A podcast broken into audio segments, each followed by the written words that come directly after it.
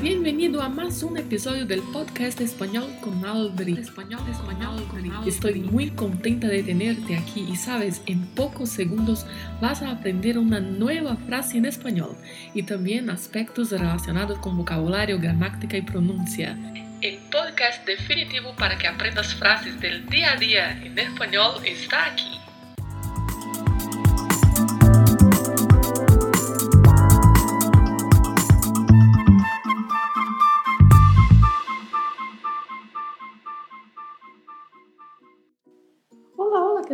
Estamos llegando más un lunes y acá estamos con más una frase en español.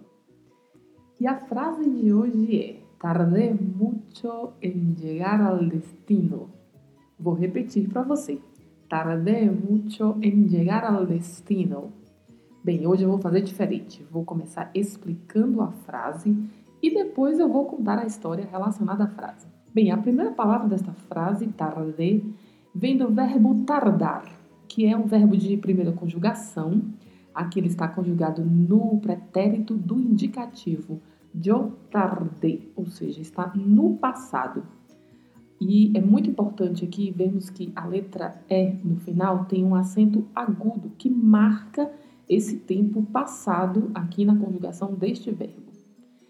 Tardar significa tardar mesmo, demorar. Talvez em português, em alguns lugares do nosso país, seja mais difícil usar o verbo tardar mas podemos associar também a demorar. No verbo tardar, atenção ao vibrato dos R's. Em espanhol pronunciamos tardar. E tarde também tem um vibrato do R e a letra E, apesar de ter esse acento agudo, permanece sendo pronunciada de maneira mais fechada. Tarde. A segunda palavra é um advérbio de intensidade, mucho, que significa muito. Temos que ter cuidado aqui com o CH, a letra C e a letra H, que é pronunciado com o som que nós usamos para a palavra tchau. Então falamos mucho. E muito cuidado para não colocar um N aí, tá? Que não existe. Já vi muitas pessoas falando mucho. Não é mucho, é mucho. En, que é a preposição em. A próxima palavra também é um verbo, chegar, que é um verbo também de primeira conjugação e significa chegar.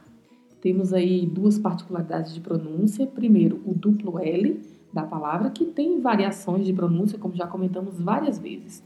Pode-se falar chegar, chegar, llegar, llegar, dependendo da região. E sempre o vibrato do R ao final. E a letra E é mais fechada, né? Chegar. Temos al, que é a forma contrata da preposição a, mais o artigo masculino eu a mais eu é igual a al. Lembre-se sempre que essa letra L é pronunciada com a ponta da língua tocando o céu da boca na parte anterior. Então falamos al. E a última palavra da frase que é destino, que é um substantivo masculino, significado igual ao do português, mas tem pronúncia diferente. Primeiro porque sabemos que não tem som de di no espanhol e nem de ti. Então vamos falar des destino. Esta é a forma correta de falar. Então é de e ti, destino.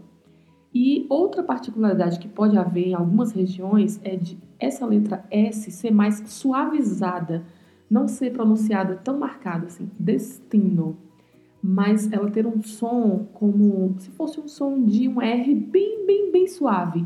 Ficaria destino, destino. Em alguns lugares a gente ouve essa pronúncia. Bem, esta frase, tardé mucho en llegar al destino, significa dizer que eu demorei muito de chegar ao destino. Agora vamos à história. Eu construí essa frase baseando-me em uma das minhas histórias de viagens, nas quais eu tardé mucho en llegar al destino.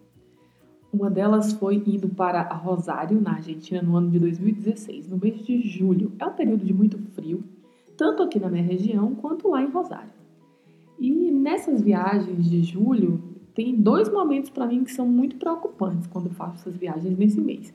No dia de viajar, a primeira preocupação é sair da minha cidade, porque como a minha cidade também é muito fria, às vezes não tem como decolar no horário certo. Às vezes não tem como decolar no dia. Canso de acontecer de ter voos que são desmarcados.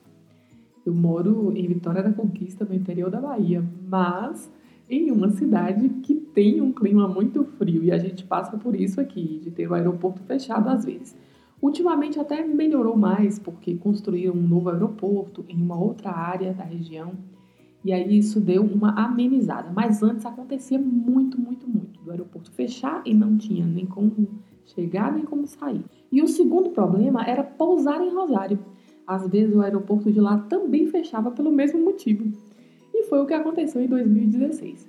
Eu saí da minha cidade, aqui no interior da Bahia, Vitória da Conquista, para o Galeão, do Rio de Janeiro, e de lá para Rosário. Esse trajeto do Rio para Rosário dura em torno de três horas.